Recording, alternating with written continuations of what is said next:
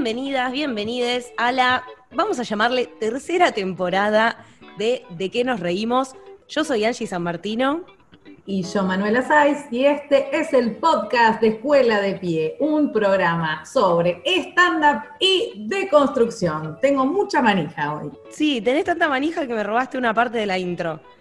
Porque vos decías un programa de stand-up y nos tenemos que volver a entrenar.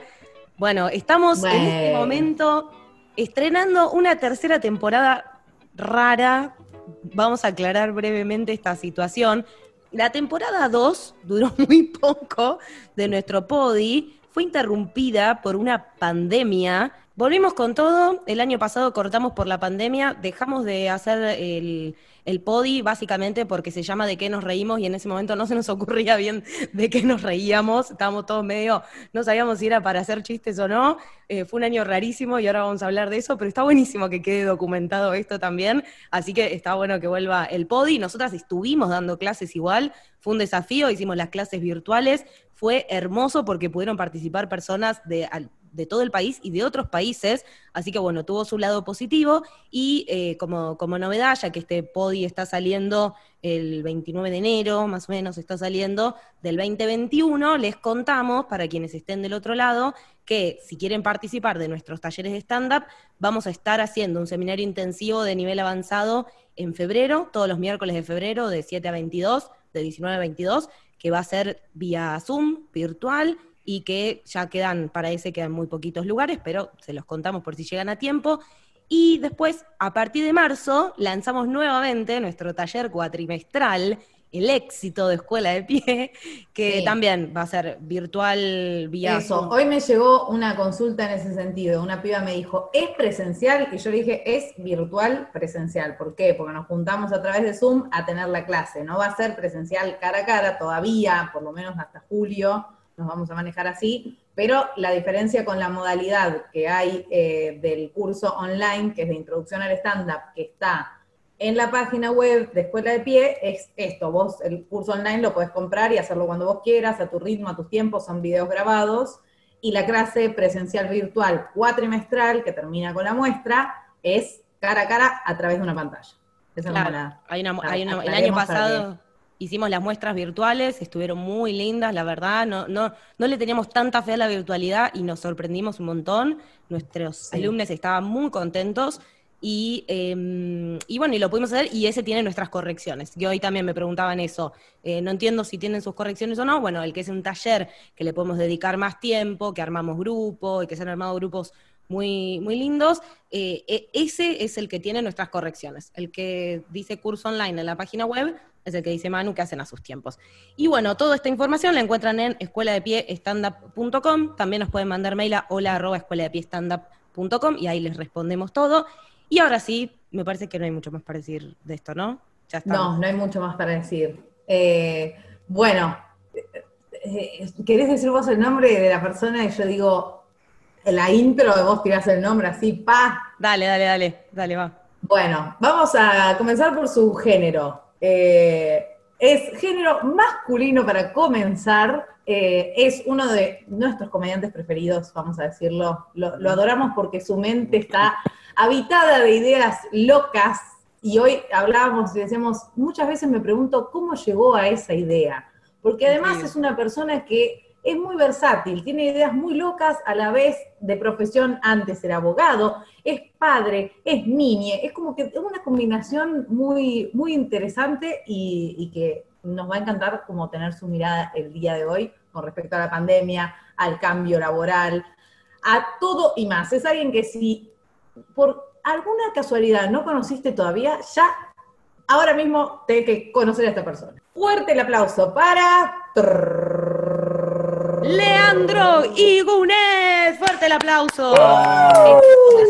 por favor. Me hicieron, me hicieron emocionar con esa presentación, demasiado. ¿eh? Qué lloré, Estuvimos callados mucho tiempo, perdonanos. Sí, perdón, es re feo tenerte ahí. No, estaba escuchando atentamente. Me parece buenísimo lo de las clases virtuales. Me parece es un re desafío. Re desafío. Es más, creo que si, si un comediante domina eh, un show virtual, ya tiene, el, presencial es como... No, es una, es una locura, es una locura. El, año pasado nos agarró, eh, justo habíamos hecho la primera clase presencial y nos agarró justo la pandemia. Entonces, claro. dijimos, bueno, pero vemos a ver cómo sale esto, porque claro, era un momento que no sabíamos ni qué era Zoom, imagínate. Claro. Y, por suerte, muchos de, los chicos nos terminaron diciendo que el, el curso fue lo que les sirvió para desconectar en la semana y para que tener algo fuera de. Porque te acordás que la primera etapa de la pandemia encima fue muy densa. Sí. Entonces, fue bueno. Muy, fue muy determinante. O sea, nadie estaba preparado para estar encerrado en la casa. No. Y además, semana, claro, semana tras nadie semana. sabía tampoco. Claro, eso. Eso fue duro. Por eso, yo creo que eh, hice muy poco virtual y me di cuenta que es más difícil que el presencial, porque no, no tenés un, un registro rítmico de si estás haciendo bien las cosas, ¿viste? Vos puedes ver que alguien se está sonriendo, pero no es lo mismo, o sea, que tenerlo en vivo, digamos, ¿no? Sí, y además toda la tensión de que a mí, por lo menos, eh, mi wifi me tiene de hija, o sea, como que cada vez que quise hacer algo, era, salvo las clases, en las clases no fallaba, pero tenés como una tensión extra, por ejemplo, hubo una piba que mientras estaba haciendo su rutina, se le cayó internet, la muestra. Decí que la, piba, una grosa, onda se le desconectó, Angie saltó y dijo, bueno, vamos con el siguiente, y ella dijo, no, no, no, acá estoy, sigo. Una genia. Una genia, la remó como una genia. Pero nosotras también, tipo al borde de la CB, coordinando todo, viste, ahí, que, que funcionen las cosas, es como... Te digo que prefiero una, un tipo haciendo un milkshake en un bar a ese ruido que tener problemas de conexión en un... Ay, sí, sí, sí. No, empezamos a valorar un montón de cosas. Todos los, shows que bardeamos de este lugar de mierda, no, te juro, volvería. Ahora dame cualquier cosa. Para tres personas, pero que sean presencial. Quiero vernos a la cara, total. Claro, sí, sí, sí. Ahora valoramos más las cinco, las cinco personas en apps en un miércoles, las valorábamos más.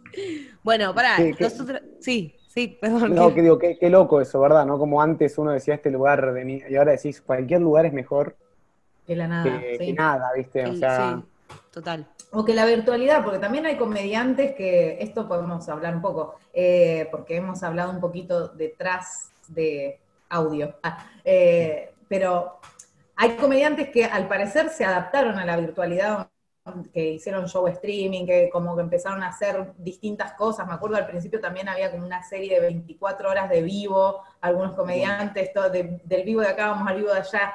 Era un quilombo. Eh, y hubo comediantes que se adaptaron y otros que yo, por ejemplo, no hice show eh, más que los vivos que eran para boludear, no es que era material de stand-up. Eh, ¿cómo, ¿Cómo viviste vos eso? Mira, los primeros dos meses de pandemia me pegaron muy, muy mal Mm.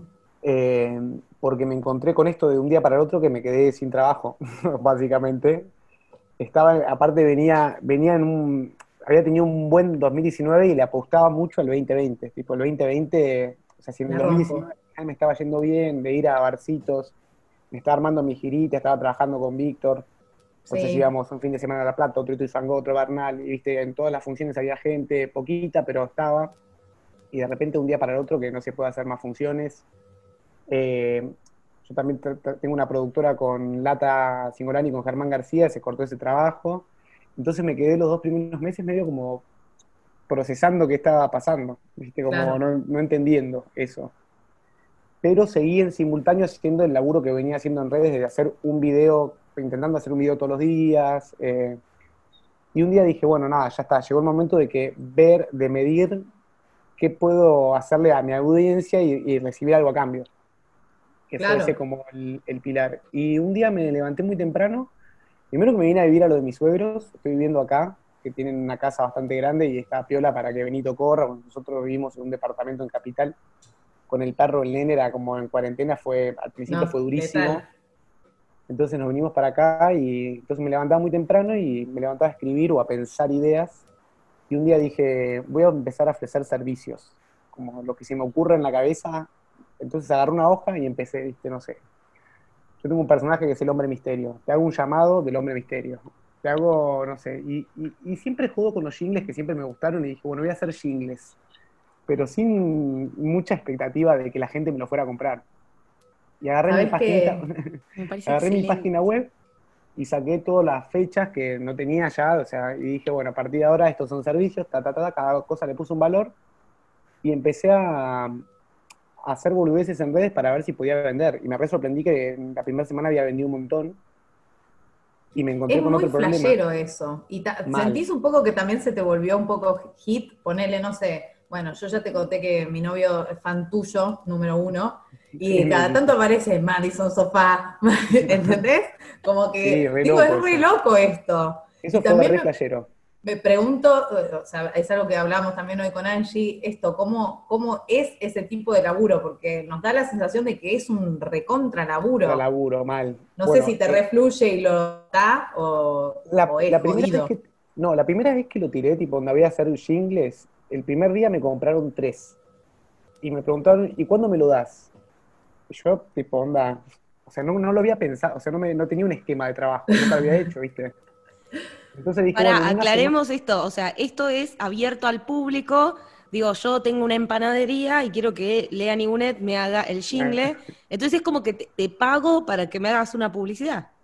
Exacto, exacto. Y lo que pensé mucho fue en hacer como que sea una publicidad económica y que esté más orientada a los emprendedores o a la gente que tiene un comercio chico, no que venga Coca-Cola y me pague para hacerle un jingle. O sea, la apunté tipo una cosa como, bueno, para la gente que está arrancando, aprovechando que también la cuenta eh, tiene bastantes seguidores, digo, bueno, más allá de, darle difusión, darle un material que a la gente le sirva para usarlo, viste, pasárselo a sus amigos, a sus clientes, viste, una pavada. Es que está buenísimo. Me parece El primero que vendí eh, fue como, ¿y ahora qué hago?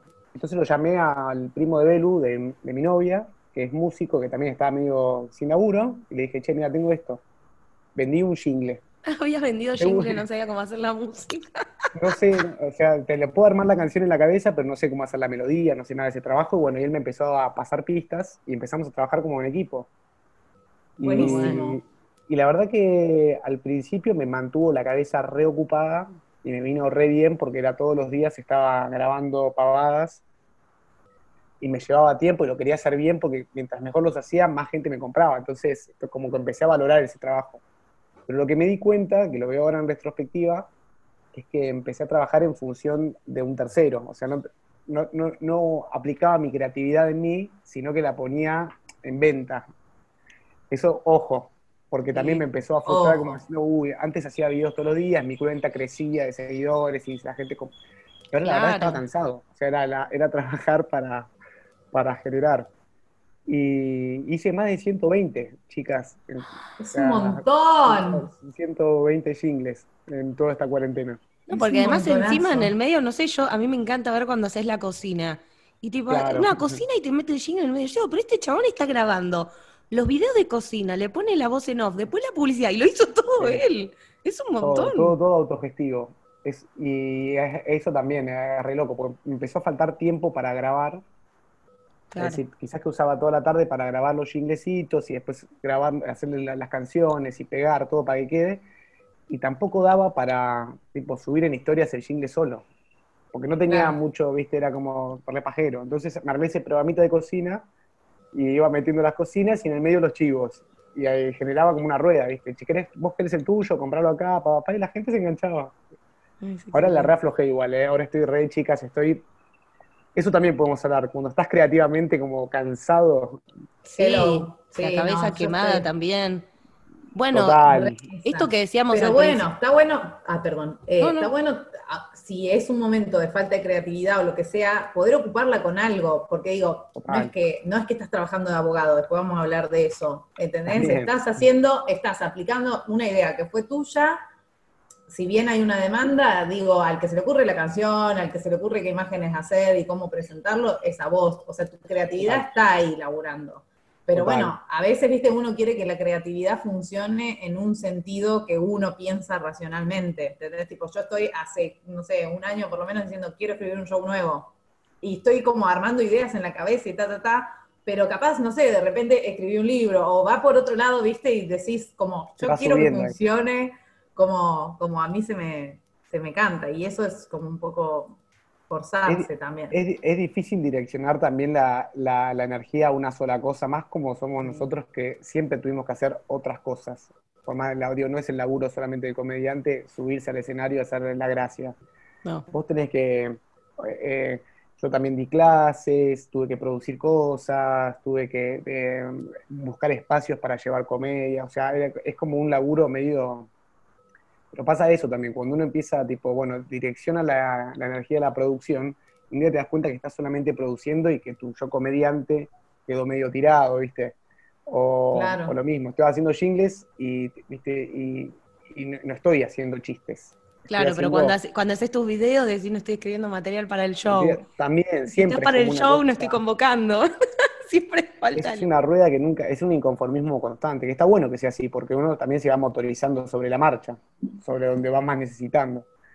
Sí, también eh, el, tema del ejercicio de la creatividad está no solamente en qué, jingle creaste, sino en esto de que los comediantes, bueno, justamente por tener un tipo de, laburo que es súper inestable, y más en un país así, y ni te cuento si agarra una pandemia, eh, la creatividad también está puesta todo el tiempo en sobrevivir, porque que acá algo que me parece que estaría bueno es que nos cuentes cuándo arrancaste a hacer stand-up y brevemente como que, omitimos esa parte en la que te presentás a vos, porque me parece súper interesante que creo que pasaste por todas las etapas posibles del stand-up en Argentina. Estaba escuchando, para hacer esta entrevista empecé a escuchar unas entrevistas que te hicieron, y estaba escuchando la del 2014, que después si quieren vayan a escucharla en Club Gabou, en donde vos estabas contando que era tu, miedo del momento, era que eh, estabas por renunciar a la oficina y, ya estabas en pareja, pero ni tenías a Benny, o sea, no, era claro. otra persona totalmente distinta. Mismo Gabo en esa entrevista que a veces me, ha jodido con eso, me dice, bueno, antes de que termine el podcast, prometeme que vas a dejar tipo la oficina, ¿cuándo vas a hacerlo? Ponete un, un deadline. Y después un día lo llamé para agradecerle, porque después de eso también como seguí mentalizándome. Yo empecé a hacer stand-up en el 2007. Eh, hace, sí, ya. Mucho. Sí, casi van a ser 13, 14 años. Ya no sé, fue en julio del 2007 la primera vez que me subí en escenario. Y yo en esa época tenía 20 años cuando arranqué y laburaba en una escribanía, estudiaba Derecho, pero siempre me gustó el humor, o sea, si eso lo tuve siempre como metido en el cuerpo. En realidad no el humor, sino el, hacer reír, como que tenía como, tengo eh, como un fetiche en eso, como que me gusta que el otro se ría. Y, y empecé a ver mucho stand-up en esa época en tele, de casualidad, porque HBO emitía como unos especiales. Y dije, quiero hacer eso. Y empecé a averiguar por internet. Y bueno, googleando llegué que estaba Alejandro Gelini dando clases acá y estaba cerca de mi casa. Y bueno, fui y bueno, nada, me encontré en, un tallercito, éramos siete, ocho personas, era el más chico, tenía gente, todos mis compañeros eran más grandes. ¿Quiénes eran tus compañeros? Y de esa época estaba Javier Nicolás Santiago, Lata Singolani, Mariano Potel, em, ¿quién más? Eh, Ek Villegas, eh, un tiempo fui compañero de Lombardini, que él ya estaba dedicado al humor, pero fue a hacer como unas clases ahí de, para, como reforzar. Eh, nada, la mayoría de, esas personas, las que les nombré, siguen haciendo stand-up. Y después hubo varios que, nada, que hicieron uno o dos años y después dejaron. Pero al principio fue muy loco, porque no había, primero no había lugares para hacer stand-up. Cuando yo empecé, eh, recién se abría el de Cava para stand-up, ¿no? Estaba el Bululú. El Bululú y Liberarte eran como los lugares de, cabecera. Y bueno, hice la muestra en The Cavern y quedé re flashado. Cuando me bajé dije, yo quiero hacer esto. O sea, quiero hacer esto, quiero hacer esto, quiero hacer esto. Y armamos un elenquito, éramos cinco, y hacíamos en Bululú los domingos a la tardecita noche, en un, horario rarísimo, a las 7 de la tarde, que llevábamos nuestra familia. Y, después eh, nos ofrecieron estar en The Cavern todos los miércoles. Y ahí empezamos. Y fue re loco, porque yo siempre tuve en claro que quería hacer eso. En cambio, mis compañeros de elenco, yo me daba cuenta que era algo secundario. Como que, bueno, es una, salida, ¿viste? Y, por eso mi obsesión siempre era como tener más material para, para hacer más, más tiempo, ¿no? ¿Viste? Entonces éramos cinco y hacíamos primero 12 minutos cada uno. Después al año era un elenco de cuatro, entonces teníamos que hacer 15 minutos cada uno. A los dos años éramos tres, y así se fueron, viste, fui, matando compañeros de elenco que iban abandonando, pero por, eh, iban abandonando porque se dedicaban a otra cosa, pero yo seguía ahí. Y hasta el 2018 estuve con Ja, que cuando cumplió 10 años dije, listo, yo hasta acá llegué. Ah, claro, eh, con Nati de los Santos. Con Nati de los Santos y con Lata. era el show, no me acordaba cuál era. Ah, mirá, no me acordaba. Pero bueno, Nati, Nati es de la, no sé, tercer, cuarta formación en realidad de, de Ja. O sea, Ja arrancó con Javier Nicolás Santiago, era con Nick Villegas. Entonces fueron, ah, siempre iban, después como obviamente que con Nati, con el Lata le, dimos más, eh, más marca, pero, pero sí, era un elenco que estaba ya en eso, en el paseo hace un montón de tiempo. Y nada, fue muy Fueron viendo crecer el paseo La Plaza, de que aparezca una salita a que explote y haya stand-up hasta en las terrazas. Exacto. Y después también vi la decadencia. La decadencia. Vi el pico, el éxito y como después dije, de este barco me bajo. Claro, muy bien. Eh, y e, eso fue ahí cuando, cuando llegaron los 10 años de Ja, dijiste quiero pasar a otra cosa. Sí, empecé a notar que, que me, había, ya me había absorbido el paseo. Como que eh, hacía tres funciones por semana. Y claro, estás como en un micromundos ahí notaba que era el mismo público, que si bien no era la misma gente la que iba, pero eran tipo turistas, gente que estaba de paso, gente que me iba a ver, quizás que se cagaba de risa, pero ni en pedo me iba a seguir, ¿viste? Como, jaja, qué linda noche, chao. Sí, no sé ni tu nombre. Claro, yo que, que, en ese momento me di cuenta que quería generar como una audiencia, como un público, ¿viste? Que sea, no sé, que pudiera hacer stand-up en otros lugares. ¿Para esta altura vos ya habías renunciado? Sí. Eso, porque contanos, ahí ese salto. Y fue muy loco, porque en el medio de estudiar stand-up y hacer siempre, o sea, desde el 2007 hasta la actualidad, siempre hice funciones. Eso nunca, nunca paró. Y en el 2012, creo que fue, eh, conseguí trabajo en una fiscalía en Comodoro Pi, en los tribunales, donde encima me, o sea, tenía un buen cargo, me iba bien, eh, y al tiempito me recibí de abogado, o sea que me pagaban como un suplemento más. Y, y nada, siempre en paralelo haciendo estándar. O sea que iba a laburar de lunes a viernes de traje de 7 de la mañana a 4 de la tarde y después quizás que un miércoles estaba en Pacheco, el jueves estaba en Bernal. Yo, yo ya me daba cuenta que no, primero físicamente estaba como ya muy cansado y aparte la pasaba mal en el trabajo. Por ah. más de que había un buen ambiente, todo, yo la pasaba mal, como que me quería ir, sentía que estaba perdiendo tiempo ahí. Y estaba todo el tiempo preguntándome en la cabeza eh, ¿cuánto, cuánto tendría que hacer para no tener que hacer esto. Y bueno, ahí empecé mucho, mucho laburo de terapia, mucho, o sea, mucha sesión, pa, pa, pa. Y, y también el miedo de perder, viste, eso de decepcionar a alguien, viste, che, no, mira, no quiero hacer esto. Pero flaco, ya tenés 10 años de carrera, estás recibido, tenés una obra social, vacaciones, todo y, desprenderme.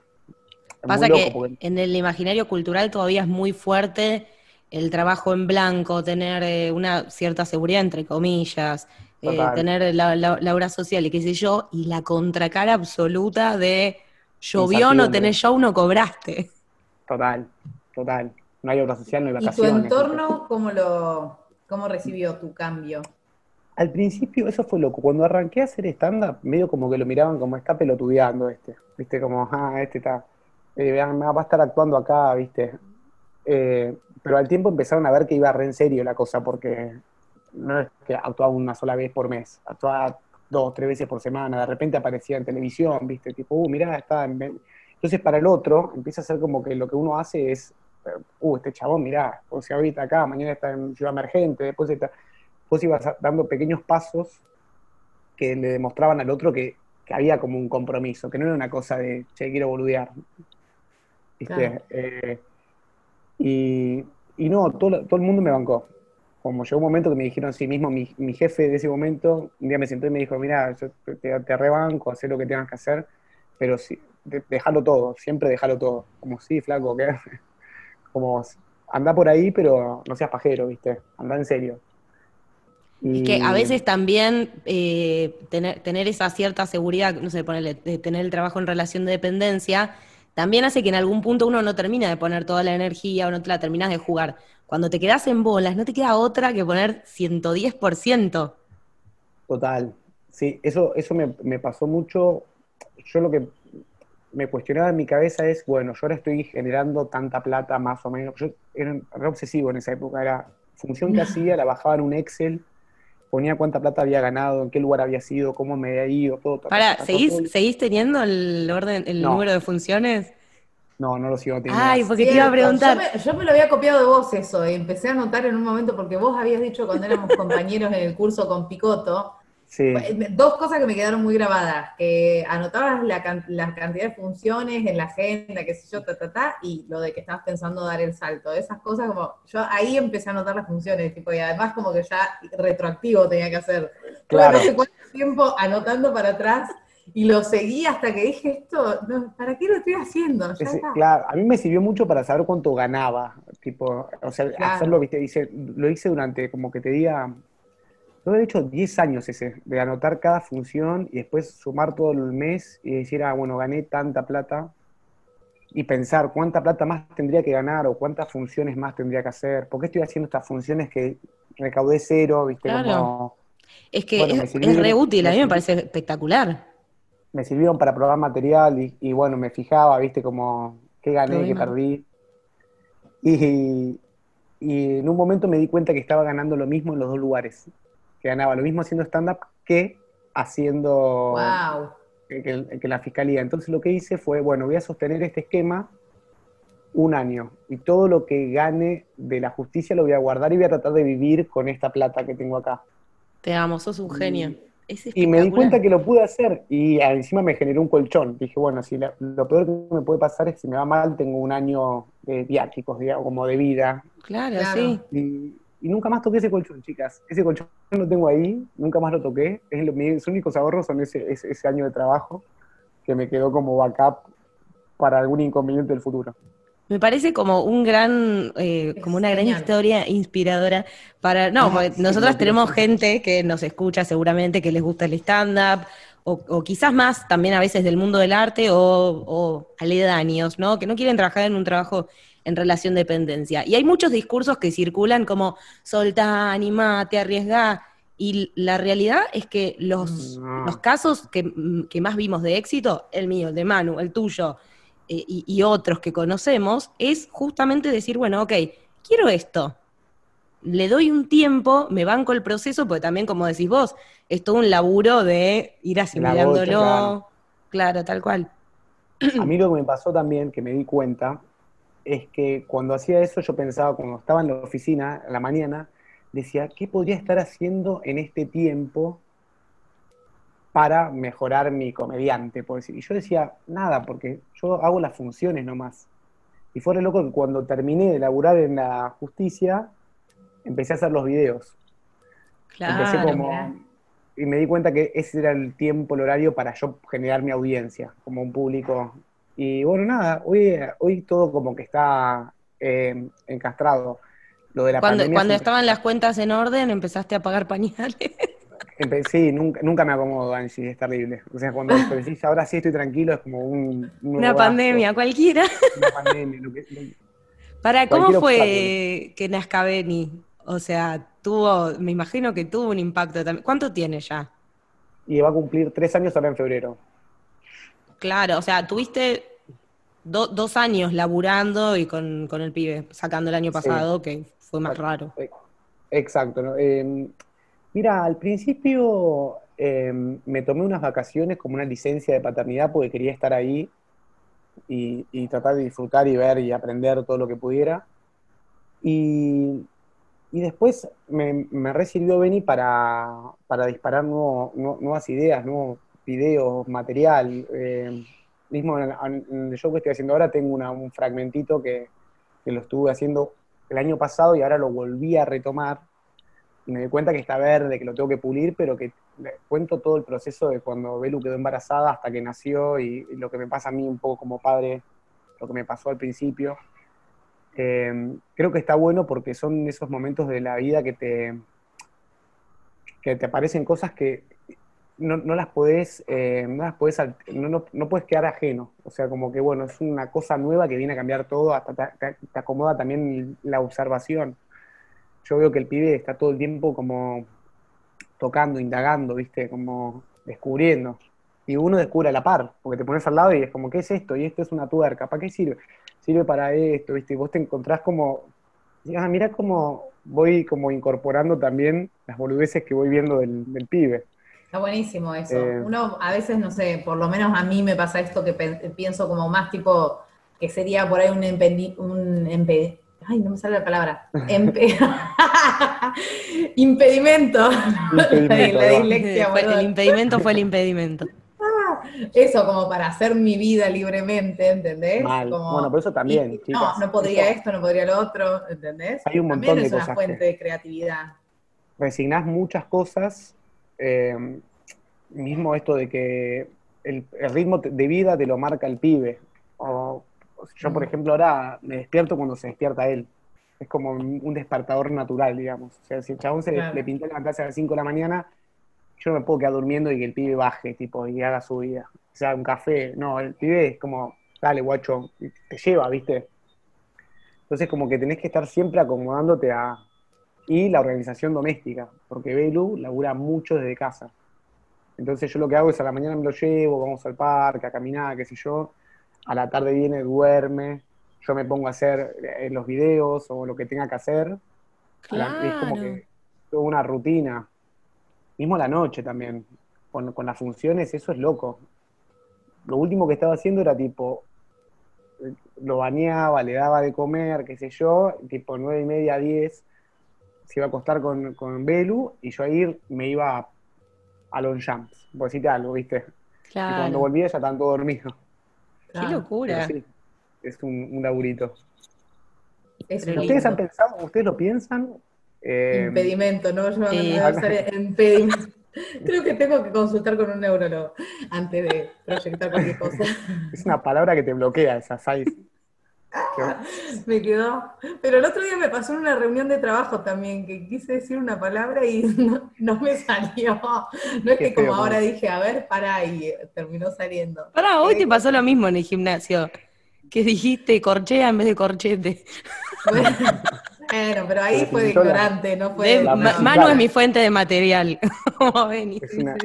Ay, no, qué terrible. Mirá cómo te evadimos la pregunta, ¿eh? Tiramos un chistecito. Sí, evadimos. A ver, va, reitera la pregunta si querés. han pensado tipo en la maternidad como, eh, como vida compatible junto con la comedia o lo ven como una cosa como, no, la verdad que elegí este camino y, y no me interesa o...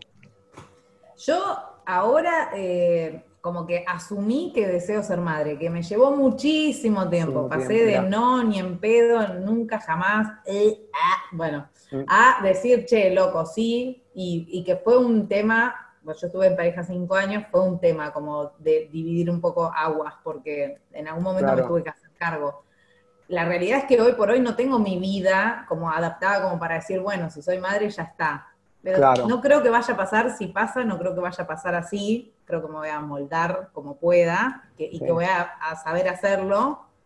Pero bueno, también pasa mucho y, en el entorno de comediantes, mujeres y demás, que está, viste, todas haciendo shows con, por, la, por la edad que tenemos también, ¿no? Sobre congelar óvulos, fecundación asistida, sobre no querer ser madre, sobre ser madre a los 40 y, y es como que es un tópico que te invade, quieras o no. Es interesante el tópico, porque aparte yo lo que noto mucho es que como que em, las comediantes mujeres, em, la mayoría como que no, no quieren, no, no sé si no quieren, pero no, no van por ahí, ¿viste?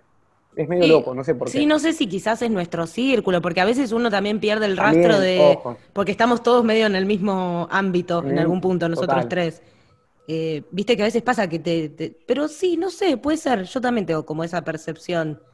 Eh, no, bueno, a mí me pasa con Manu, qué sé yo, también por la edad, quizás. Eh, no digo que a los 30 la mujer se tiene que plantear, pero no, no, no sé, a mí me pasó. Y qué sé yo, pero de repente viene Connie, que estoy congelando óvulos porque me dijeron que la edad óptima es los 33 y yo ya tengo 34, como que te agarra, viste, por un lado y decís, ¿qué onda? Te, interpela, te interpela el tema, por lo menos, para, para decidir si sí, si no, si me sigo preguntando. Eh, yo, bueno, particularmente también el año pasado, yo tengo un novio que tiene un club de comedia. El año pasado también fue buenísimo. Ah, que alito que indigencia. Claro, hashtag indigente. Eh, bueno, es re loco. Vos me decís, ah, si yo no hubiese sido padre hace tres años y me encontrara en esta situación pandémica global, mismo familiares me joden, ¿viste? Tipo, che, ¿para cuándo el segundo?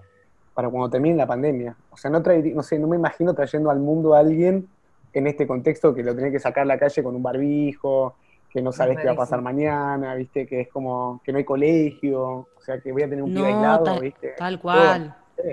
Sí, sí, sí, yo lo del colegio lo repensé. Todo el año pasado lo que más pensaba era, menos mal que no tengo hijos porque yo no sé si me lo hubiera aguantado en la casa.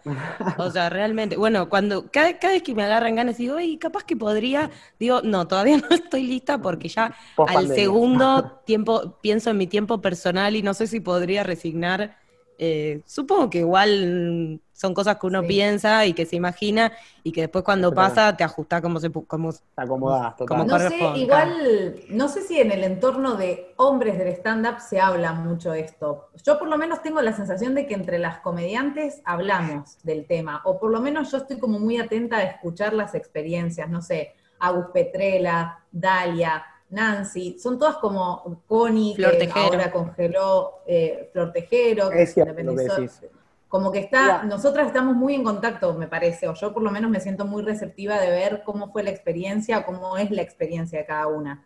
Eh, eh, es, interesante lo que decís, porque es como que hay también como grupitos de, como en todo mundillo, hay grupitos de comediantes, por ejemplo, no sé, yo pienso, Nacho Arana, ponele, hemos hablado de la paternidad un montón de veces, o con Nico Brown, que viste, que yo muchas veces hasta, che, boludo, ¿cómo es? Explícame, no estoy en pelota, ¿cómo va a ser? qué sé yo.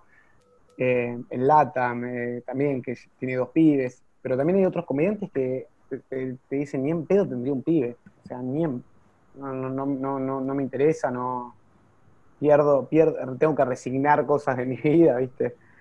¿Qué sé yo? Hay de todo. Claro, pasa que para los hombres me parece que por lo menos mentalmente no, no, quizás no impacta tanto la edad de los 30 para las mujeres, ah, en algún punto, eh, digo, no es que a los 30 tiene que resolver algo, pero hay un tiempo biológico que es mucho más eh, marcado. que el famoso reloj biológico. Claro. Bueno, estamos hablando de paternidad, cualquiera. Bueno, de paternidad. Pero un toque. Pero. Sí, es una paja. El reloj biológico es una paja. Tipo, que los ovarios tengan un vencimiento más corto me parece un garrón total, porque es eso, ¿viste? De repente... Otra injusticia del patriarcado. A los 33. Y es como darle, o sea, qué sé yo, bancaba la mecha. Ahí injusto, ¿eh? a mí lo que me gustó mucho de, fue injusto, como en tantas otras cosas, eh, me gustó mucho de tu show, por lo menos la parte de paternidad me pareció como que fue la que más me, daba la sensación de que la estabas sintiendo en el momento que lo estabas compartiendo. Eh, y me pareció súper novedoso porque nunca, no sé si tuve como la experiencia de ver comediantes que hablen de eh, paternidad, el deseo de paternar, el deseo de involucrarse, de ser parte y no tener una pinga que hacer, sentirse un inútil, sentirse que, que correte de acá. Eso, yo me divertí muchísimo con todo eso, me quedó como muy grabado. Lo laburé mucho con Flor de Agostino, eso esa, esa, rutina, que le dije, che, mira, tengo ganas de hablar de esto y me, que me pasó durante el proceso de la paternidad, que era como, bueno, nada, que nunca me sentí parte. O sea, el entorno, el, el la, medicina, eh, la, familia, el obstetra, nadie te hace como, ah, ¿qué le pasa al padre? Es como, está todo muy volcado en la madre, está bien que sea así porque es la que lo tiene en el cuerpo, no estoy... Pero todo lo que me pasó con eso, que, que es eh, que me ayudó mucho Flor, que también se caga risa. Me decía, sí, esto está bueno porque no, no, hay mucho hablado. Está buenísimo. Eh, está bueno también la perspectiva de Flor, que viene como más del, palo actoral, porque a veces como que si no, los materiales yo siento que, creo que en eso Flor es buenísima, como en sacar lo gracioso sin que te importe tanto la estructura en un principio y después darle forma, porque a veces si uno se acerca muy desde la estructura, que esto también me pasaba mucho con Angelini, eh, que como que él me decía, decir lo que querés decir o sacar, o Coto también labura muy en esa línea, eh, que es después le da forma. Entonces, como que vos dijiste, dijiste a esto le tengo que dar forma porque es algo que refloté, está como medio verde, pero también eso quizás sea una virtud, porque si lo abordás desde la estructura, a veces a mí me pasa por lo menos que me queda como muy rígido. Claro, te queda chato. Te queda como, bueno, sí, ahora, visto de tres, como, no sé, como... Es, es raro, de verdad, eso. Se nota que, o sea, por lo menos, como en esa parte para mí fue muy, pum, me llevaste a tu mundo, ¿entendés? Y me parece que eso es Bueno, ahora me está pasando mucho eso con el material, que no, sé si a ustedes les está pasando, pero que es, muy difícil contar algo que no esté relacionado con lo que está pasando. Yo, por ejemplo, no sé, tenía rutinas de cuando vas al banco, cuando vas al supermercado, todas rutinas claro. para, para, para y ahora le decís a la gente cuando vas al banco, te dicen, flaco, no hay banco. No, claro. Cuando entras al supermercado no pasa eso, hay un chabón con un termómetro y me piden, viste, me ponen alcohol, o sea, como que todo cambió. Es muy difícil contar algo eh, como de lo que pasaba. Lo bueno es que todos esos chistes ya se estaban agotando un montón y siempre era todo lo mismo. Entonces en algún punto está bueno porque estamos construyendo nuevos clichés quizás. Pasa que todo termina en lo mismo, en el barbijo y el alcohol en gel. Esa es la cagada. Eh, ay, ¿te iba a decir algo? Yo, no quiero laburar tanto. Yo quiero hacer una pregunta. Ah. Yo quiero hacer una pregunta, esto, como de cuando hablamos de que, de que eras abogado y toda esa traje y, esa cosa. Eh, yo quiero saber, para mí está como en vos súper claro que, como que tu estado natural es el humor, no sé, es como que lo ves muy claramente. Pero me gustaría saber cómo ha sido el humor a lo largo de tu vida, de qué forma vos te, vinculabas con el humor cuando eras chico, a medida que fuiste creciendo, y, cómo sos eh, hoy por hoy en tu vida cotidiana, porque a mí se me, da la sensación de que estás todo el día echando las pelotas, como haciendo jodas y demás, y capaz que no, capaz es mi idea, digo, como, no sé. Mira, durante mi infancia el humor fue mi arma de defensa, siempre. O sea, yo siempre fui muy chiquitito corporalmente, en el aula de los más chiquitos, y, mi manera de defenderme ante el chabón que era más grande, que el provocador o el rebelde que pegaba, era tipo ti, ti, ti, escanear, viste, todas las cosas, viste, y compararlo con cosas, hacer comparaciones, ponerle apodos, viste, hacer chistes siempre. Entonces, cuando vos, viste, bardías a alguien, alguien te bardea, vos lo bardías y todos se ríen, Tenés un poder. El pelotudo es, eh, claro, es el que, el que nos estamos riendo ahora de vos, vos venías a bardear a mí, ahora no. Entonces siempre la, gente, compañeros de colegio, entorno, familiares, primos, como que, che, con este no juega porque te hace quedar como un pelotudo, ¿viste? Te va, te va, te va, te va a hacer mierda. Y, siempre lo usé para eso. Aparte, que me, siempre es como una cosa que me, sale naturalmente, descomprimir, ¿viste? Yo siento que estás en una situación tensa, tirás algo medio incómodo, nos reímos y ya pasó, ¿viste? Ya no es más tenso. Como que siempre fue la búsqueda por ahí.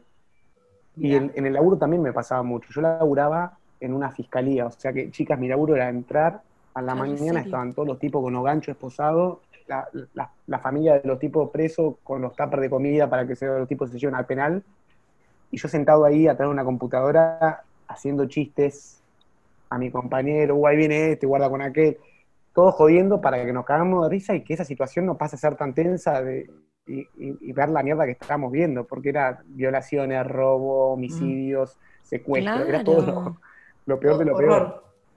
Y esa era mi, mi naturalidad, estaba en descomprimir siempre la atención y, hacer que nos riamos, viste, que sea lo más agradable posible. Pasa que hay cosas que, viste, que te exceden Pará, yo quiero saber cómo entra el absurdo, porque hasta ahora lo que te escucho hablar suena a una persona que es muy de observación, muy de en el plano terrenal y demás. Y hoy hablábamos con Angie de esto, de que, vemos muchas veces contenidos tuyos y decimos, ¿cómo mierda llegó a esa idea? O sea, ¿cómo, no, todo, con todo. tanto algo? Y claramente hay un poco de. Primero laburo mucho con mi hermano, que es un pibe que está re delirado también.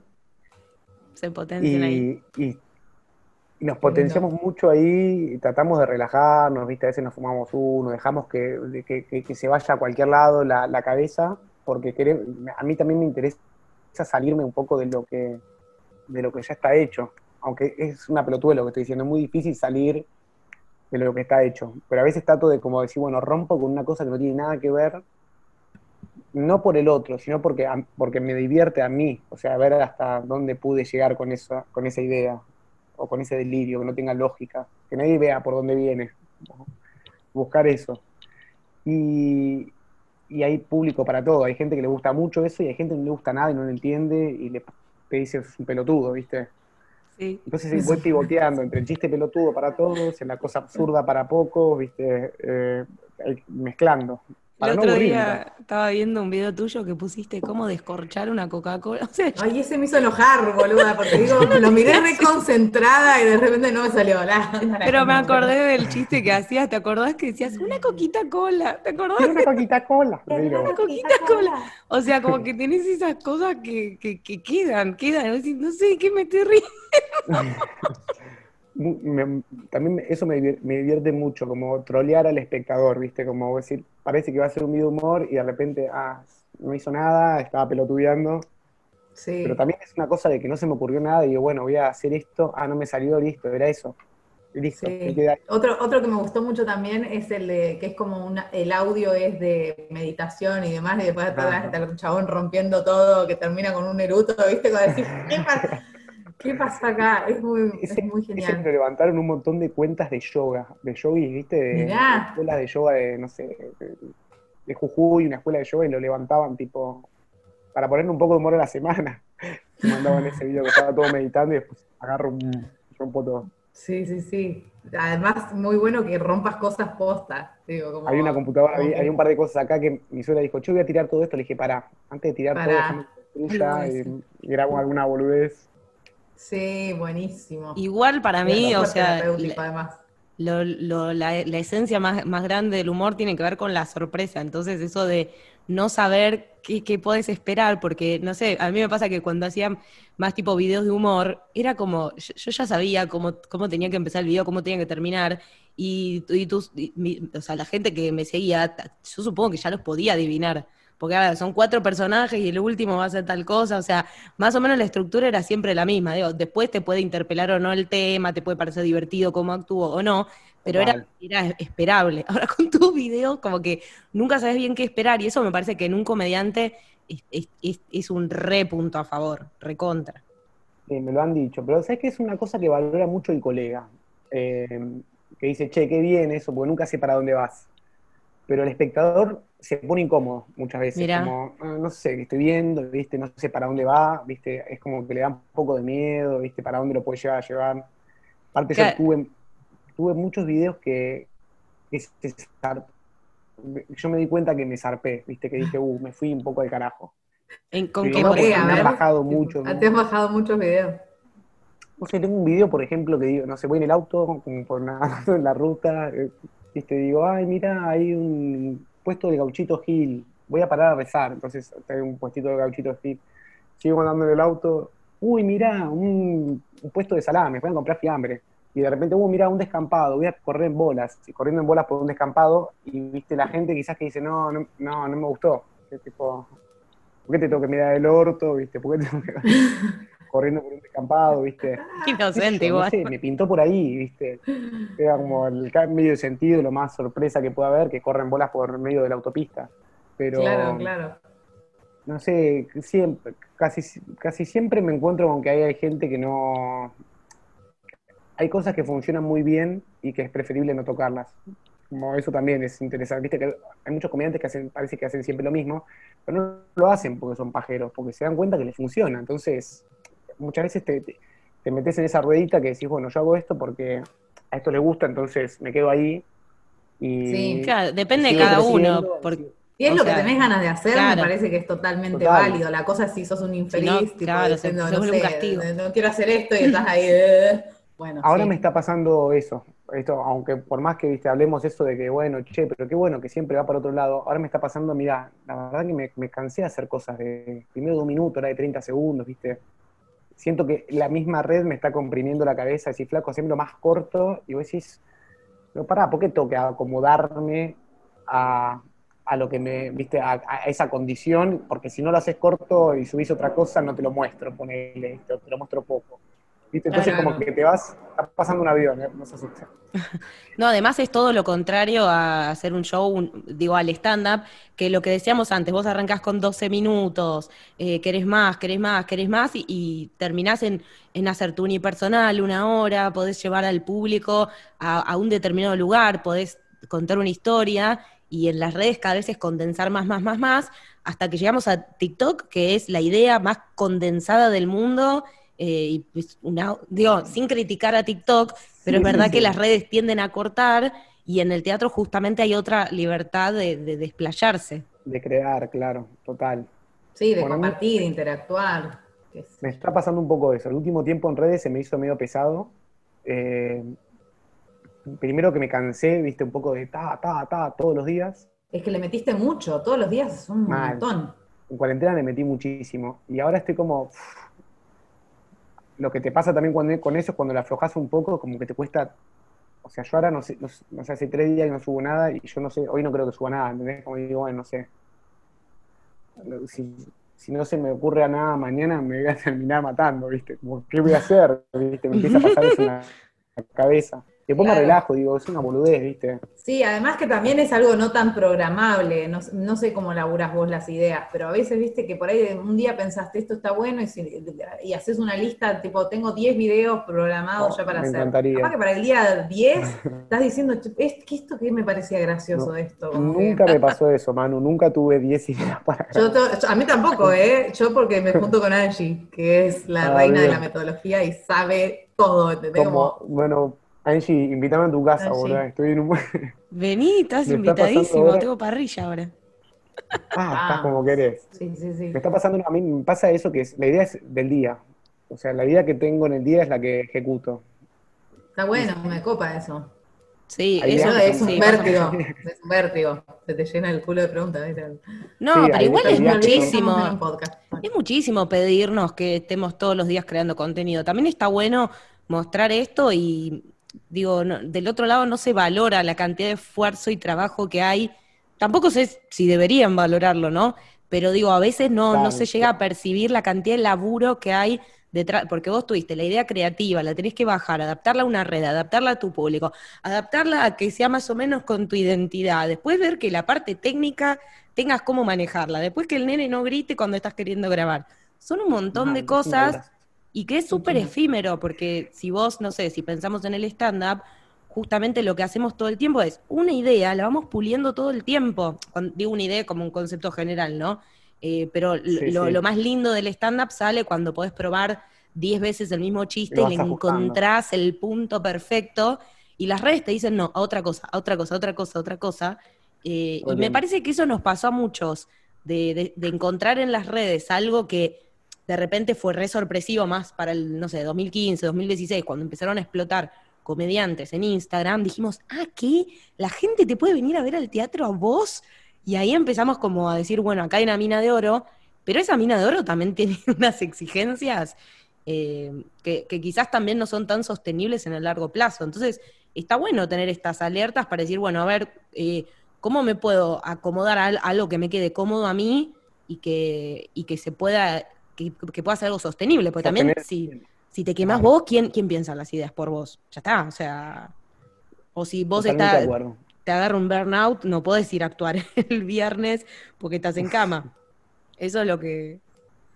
Eh, pero me parece que es un tema re interesante, todo el tema de, las redes y la, época que se vive ahora también, porque el año pasado fue como una exaltación de las pantallas y la tecnología, y de repente, por ejemplo, no sé, los streamings o los vivos, eh, pasaron a ser como, bueno, la salvación en algún punto, y también hay una realidad detrás que es de una demanda que quizás no, no todos tenemos ganas de estar eh, como atrás de eso. Sí, además también a veces como que se, se desfasa, viste, la cosa, no sé, eh, trabajo, dinero y conexión de intercambio con el público, porque eso también es una ecuación que hay que tener en cuenta, o sea, porque, no sé, si hago TikTok, ¿cómo capitalizo eso? Es igual la gente que me ve acá que la que me va a ver al teatro o, es como son un montón de variables. un punto de equilibrio total. Yo lo que me di, lo que me di cuenta ahora en pandemia es que el público que había generado durante todos estos años haciendo los videitos en las redes me estaban ayudando a sostenerme en pandemia. O sea, le logré pegar esa vueltita que quizás antes era, pero muy chiquita, porque iba, iba, a los teatritos, que yo, venían 30, 40 personas. Bueno, ahora estaba pasando de que había gente que me contrataba para que le preste un servicio y estaba buenísimo, pero era como tener un taxi. El día que no lo encendés, no generás nada. Tipo, onda, tenés que sentarte, hacer las historias, contarle a la gente lo que estás haciendo, mostrarle, ¿viste? Es como tenés que estar todo el tiempo generando un diálogo. Por eso también es muy demandante. Va más allá del video, va más allá del videito que se te ocurre en el día. Tenés que hacerle toda la, pelolata. Y, ni hablemos de que... de qué querés, cómo lo querés.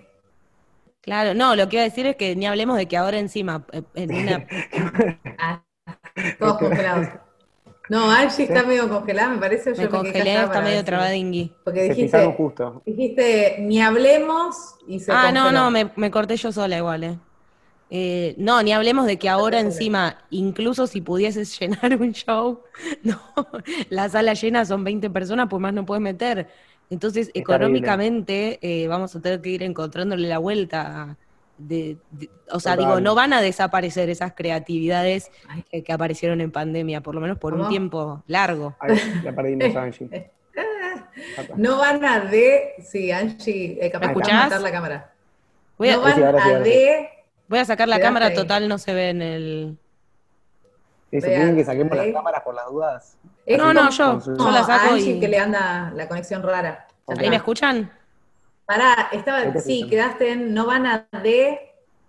Que no van a desaparecer esas creatividades que aparecieron en cuanto a salir a buscar eh, distintas formas de, ingresos y de laburos, porque no, aunque tengas toda la convocatoria del mundo, tampoco todavía no, es rentable y mucho menos... No vas a poder mantener. Claro, sí, sí, sí. Total. Pero bueno, eh, algo que decimos... Angie, tendríamos que hacer la pregunta antes que nos olvidemos por la deconstrucción, porque es así como nos olvidamos de decirle a Lean que se autopresente, creo que nos vamos a olvidar la pregunta por la deconstrucción. es el primer podi del año, o sea, sí, están oxidadas. Sí, sí, nos, olvidamos de nuestros propios lineamientos. Qué complicado volver, ¿no?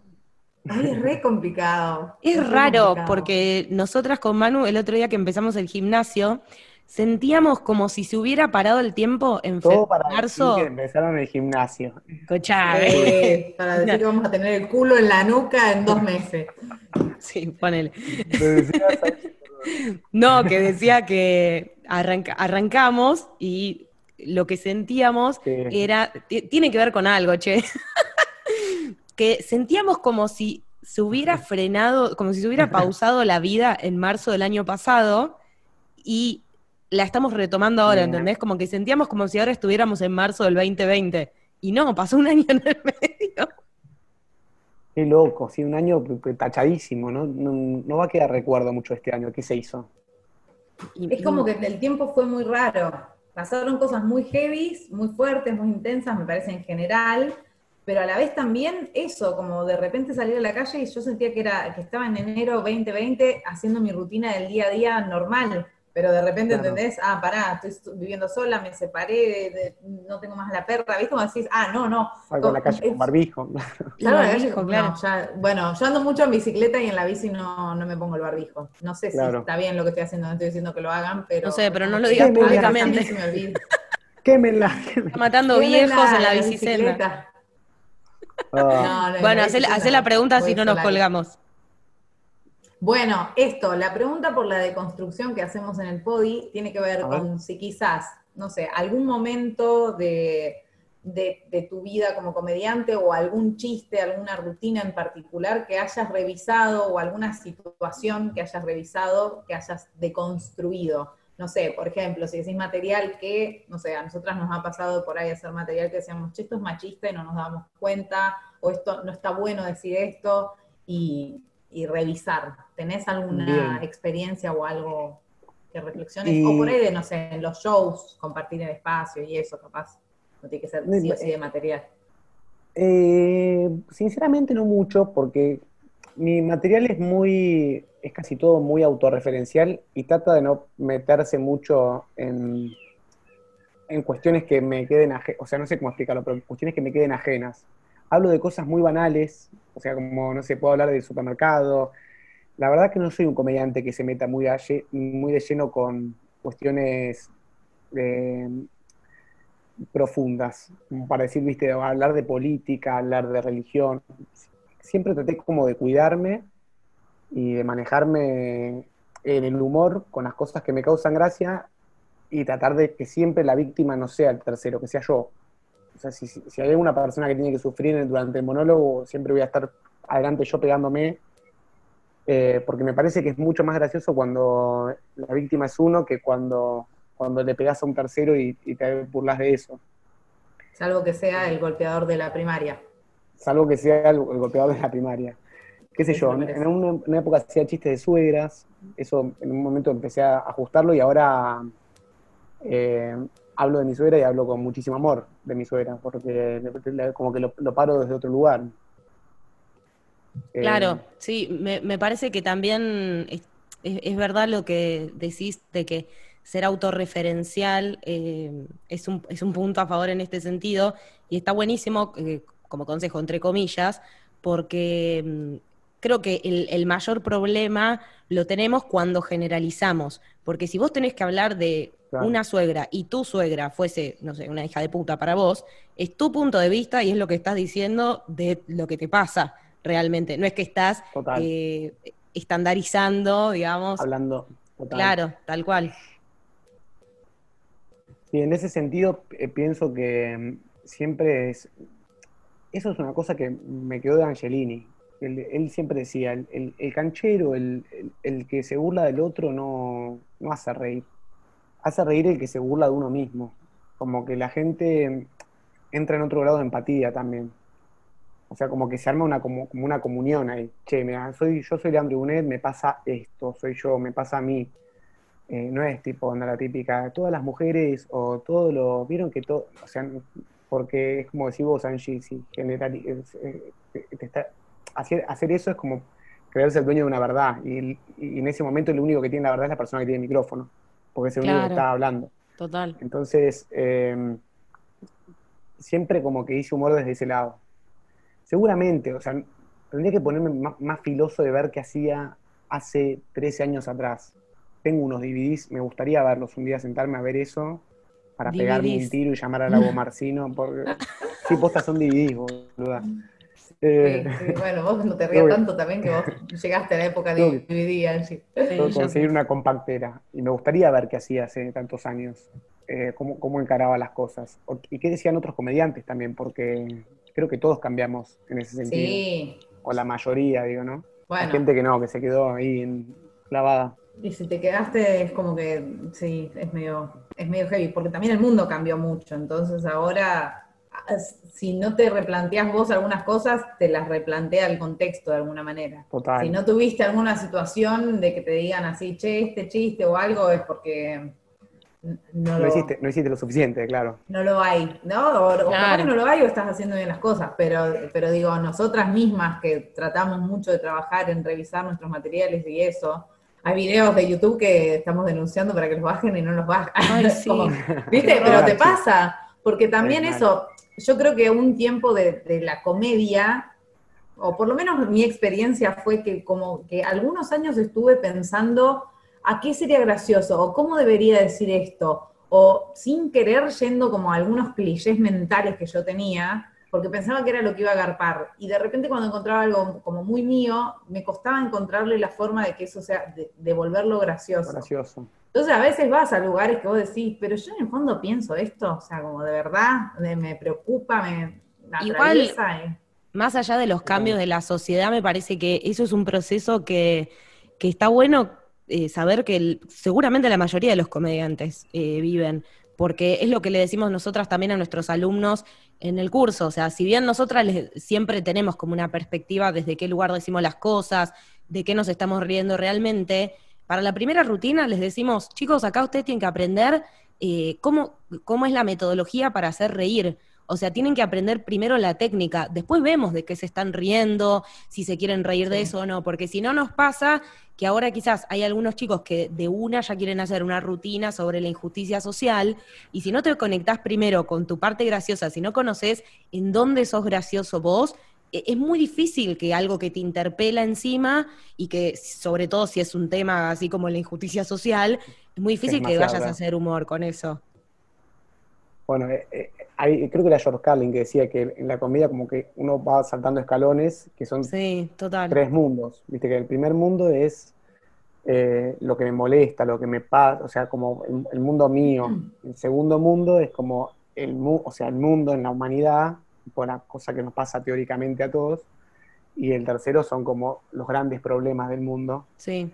Ya cuando podés hablar de eso y ser gracioso, interesante y no meter la pata también, porque Sí, claro. de, hecho, de hecho, George Carlin es uno de los primeros que nos mencionan cuando, cuando buscamos referentes o cuando nos dicen, uy, me encanta tal monólogo de tal cosa, monólogo, bueno, rutina, lo que sea. Claro. Y, y claro, el, el chabón eh, hizo millones de años de chistes sobre el supermercado chino, para después ya en los últimos años hacía shows de lo que él realmente tenía de hablar y también te das cuenta que no le importaba si la gente se reía o no, porque hay partes que son súper reflexivas que ni siquiera el público se está riendo, están más en shock que otra cosa, pero el chabón ya había llegado como, como a ese nivel. Y me parece que está bueno también como valorar y observar esos procesos. Y yo sin duda pienso que eso es un... Por ejemplo, los comediantes nuevos o la gente que está arrancando, si quiere hacer un tipo monólogo de justicia social, por decirte algo, y hablar algo así, se va a tener que eh, enfrentar con que la gente no se ría porque la temática es dura, pero encima que no te conozcan, entonces que no te den la entidad de decir, che, bueno, este chabón eh, lo, vengo a ver porque es gracioso y encima es interesante. George Carlin, como decís vos, hizo el chiste del supermercado, 10 años, después empezó a hablar de sus problemas, después de los problemas del mundo, pero cuando el tipo se para a hablar de la guerra, y es todo crudo y duro y qué sé yo, y la gente lo escucha y se permite escucharlos porque sabe que el chabón en algún momento va a hacer algo de humor, y encima te va a dejar una reflexión súper interesante. Pero bueno, nada, tuvo que hacer todo ese camino para llegar hasta ahí. Claro, ya lo valoran por cómo piensa, no solamente por cómo hace humor. Está buenísimo.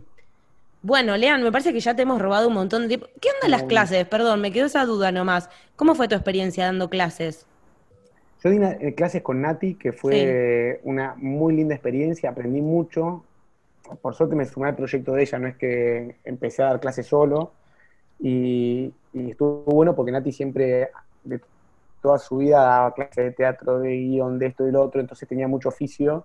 Y, me re gustó, lo que me di cuenta es que no era una cosa mucho, no tenía el compromiso de esto de decir, bueno, miércoles, sábado, llueve, truebe, tenés la responsabilidad de que tenés un grupo de gente que la tenés que, estar asistiendo y enseñándole y transmitiéndole. eso se me hizo pesado con el paso del tiempo. Claro. Eh, no sé, la docencia no es para cualquiera. Tiene que realmente gustar transmitir. Nati, por ejemplo, lo tiene, pero a fuego eso. Ella la apasiona la docencia.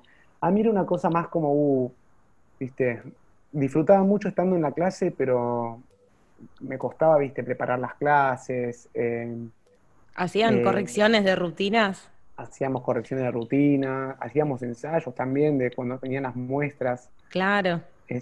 Ese es el momento del año que decís, ¿en qué momento metí 20 personas que tengo que corregir?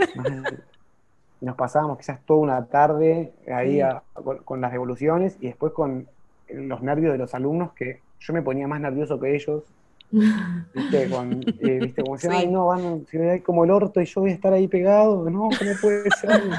¿Viste? Como ese miedo. Y, y después con el paso del tiempo eh, me, empecé a disfrutarlo, como que me relajé. lo más difícil fueron los primeros talleres. Después me relajé y, después quise meter más el foco en, hacer otras cosas, en producción, en actuar más. Y soltar ah, un poco es como vivir la experiencia también para decidir qué es lo que quiere hacer uno o no. A nosotras ponele, a, mí me pasó al revés, por ejemplo. O sea, el año pasado casi no, hice como, eh, eh, no pensé material, chiste, qué sé yo, pero dar clases es algo que me daba muchísimas ganas y es algo que siempre me da muchas ganas. Entonces está bueno como vivirlo para decir, bueno. Sí. Total, completamente de acuerdo. Eh, creo que hay que hacer un poquito de todo. Lo bueno de hacer clases es que estás como todo el tiempo repasando los conceptos. Ay, sí. Sí, en, ese juego lúdico de estar con gente, de tirar, de disparar así, salen también un montón de ideas. Sí. Siempre jodía con Nati eso. Estaría buenísimo, tipo, grabar todas las boludeces que se dicen, porque realmente después uno podría, como, che, mirá, mirá todo lo que juntamos boludeando. Nosotras una vez sacamos, Haciendo ese ejercicio. nosotras estamos dando clases desde el 2016 y, una, y hace poco nos Sí. pusimos a contar la cantidad de rutinas que habíamos corregido y no eran, o sea, más de 70 cada una, o sea, 70 rutinas de stand-up. Y claro, decíamos, claro, por eso a veces decimos, uy, no tengo material nuevo, uy, no lancé el unipersonal. Ya viste todo. Porque como que la sensación nuestra es, che, soy comediante y no escribo. No, no es que no escribo, me la paso escribiendo para otros. O corrigiendo, pero hay un ejercicio creativo muy fuerte en un ajustando. nivel 1. A full, a full, a Total, full. sí, es verdad. Aparte, eh, es, es imposible que no se escapen ahí, tipo, ayudar al otro tirándole como una cosa graciosa que le surge a uno. Sí, Tipo, es todo el tiempo, te- regalo este chiste, esto. Tomás. Total. Qué difícil, qué difícil. Bueno, eh, me parece que ya le robamos un montón de tiempo a Lean. Manu, ¿vos querías agregar algo más? Ay, Las quiero, chicas. tenía una Ay, pregunta, pero se me escapó. La voy a guardar para un próximo encuentro. Me gusta esa idea. Gracias, Manu. Sí, sí, así nos reencontramos. Manu vino a verme al show el otro día. Sí, Gracias, y Manu. sabés que me senté adelante porque mi novio quería sentarse ahí. Yo le dije, capaz que es medio clavo que me siente ahí. Pero No. nada, como yo sabía que iba a verte con el corazón, eh, dije, va, va- va a estar bien que, que esté ahí. Te quiero. Me puse re contento de verte ahí, porque aparte volví a actuar después de mucho tiempo y, y- y está bueno siempre cuando hay un colega ahí que está como haciéndote el aguante. Yo siento que me mí están tirando un palo de que no fui. Discúlpame, Leandro. Una conchuda más. Angie, No. toma como. Eh, pero que bailando, conste que yo le dije a Angie que iba a ir. Eh, no, Mira, pero sabes que el- también, a mí también me, como que estoy, viste, ahora, además de que me recopa compartir y todo, como estoy medio en- como queriendo fomentar la creatividad, estoy tratando de conectar con espacios que me, que me inspiren. Y bueno, Total. también un poco, más allá de hacer el aguante, eh, para mí eso es una gran fuente de inspiración, Lean. Qué grande, gracias, Manu. Avísame cuando actúes, te voy a ver también. Es, es- Bueno, bueno, cuando, cuando empiece a actuar. Para, ya tengo, la primera fecha que agarré es con vos en San Martín, así que ahí ya me tengo que Ah, poner, no. me tengo que subir Está. al escenario. a full eh, San Martín. Y bueno, a ponerme a escribir ta, ta, ta, ideas, eh, dejarme de, po- de postergar. La vas a Ese es el plan. Gracias por venir y a compartir con nosotras. Es un lujo tenerte acá. Sí, es re lindo que mismo, estés en nuestro primer episodio de esta temporada 3, medio rara. 2021. ¿Iba Sí. a ser el primero de la 3 o el último de la 2? Y fue el primero de la 3. Claro, fue el primero de la 3. tres. Fue el primero de la 3, sí, sí, sí. El primero de la 3, sí. Bueno. Total. y, y nada, y contarles a quienes nos estén escuchando que a Len lo pueden seguir en arroba leaigunet y deben seguirlo porque es muy gracioso. Y también tenés una página en donde vas poniendo los shows nuevos que surjan ahora. Sí, en leandroigounet.com.ar. Me pueden visitar ahí, ahí van- pueden ver mis servicios, también las cosas que estoy ofreciendo, los jingles y todas la- las cosas. Eh, Tenemos que contratar un jingle para Escuela de Pie, Manu. Sí, total. de- Listo. La Ya está, que ya está, quiero. listo. Después- ahora nos vamos a meter en la página. Ya está, ya está. Como no se me ocurrió antes, no lo puedo creer. Me encantó esta idea. El jingle, chicas, ¿eh? Me encantó, Bueno. vamos con esa. Va a ser para la temporada 3. Genial, Bueno. contratamos servicio. Y por último, eh, además de agradecerte tu tiempo y todo, la verdad que eh, además de ser un gran comediante que admiramos muchísimo, eh, es una gran persona, Leandro. Y hay que decirlo, porque es un colega hermoso. De lujo. Siempre, siempre se está alegrando de, de las cosas buenas que le pasan al resto y a esa gente le va muy bien, así que seguramente la vas a romper todo este año, Lean. De nuestra ¿Cómo las parte, quiero, chicas? te agradecemos mucho. Gracias. Gracias de corazón por haberme tenido presente para el primer programa de la temporada 3 y también les tengo mucho aprecio, no solamente porque son excelentes colegas, fueron excelentes compañeras de curso cuando Es estuvimos con Picoto, que creo que ahí fue cuando nos conocimos, Sí, nivel y son súper talentosas y también tienen un, un trayecto de la concha de la lora, les va a ir bien siempre a ustedes, porque son, tienen mucha creatividad y siempre están haciendo cosas y eso, las quiero. Basta de tirarnos Te flores. queremos mucho. Sí, basta, basta. Esto porque ya no- nos vamos a morir de diabetes. Bueno, y si alguien está interesado en los talleres que arrancan ahora en febrero y en marzo, a nivel inicial y nivel avanzado, ya saben, escuela de y ahí está toda la información, o no sé, nos mandan un mail a hola arroba escuela de Y si no, en el, la- en el- en el cosito en donde aparece la descripción de este episodio, vamos a poner la web de Lean y todo, así no tienen que estar tipeando. Bueno, será hasta la próxima. Entonces esperemos que no caiga ninguna pandemia en el medio. Así, Basta, basta. así tenemos episodio 2.